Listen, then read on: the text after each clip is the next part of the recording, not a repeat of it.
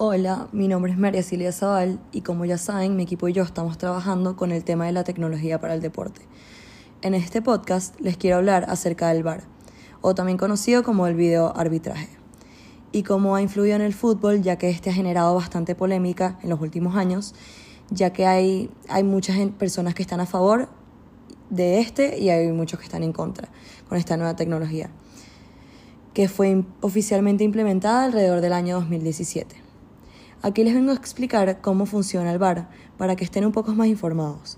Su función viene siendo revisar desde el centro de operaciones de video cada movimiento de los jugadores dentro del campo, para que en el momento en el que el árbitro tenga una duda o no tenga la absoluta seguridad de la infracción, gol, penalti, tiro libre, etc., pueda acudir al VAR para, determinar, para determinarlo, aunque siempre el árbitro va a tener la última palabra.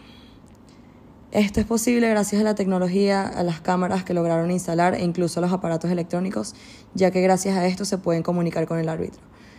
Si el VAR no encuentra nada extraño en la jugada, no hay comunicación con el árbitro y la decisión original del árbitro se mantiene y se continúa el partido. Pero si el VAR cree que hay un error, se debe comunicar con el árbitro para informarle.